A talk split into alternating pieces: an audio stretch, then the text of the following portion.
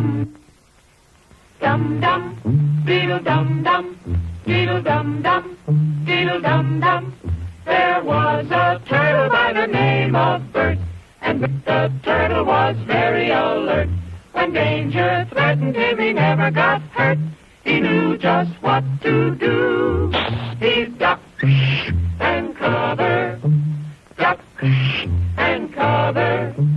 He did what we all must learn to do. You And you And you. and you.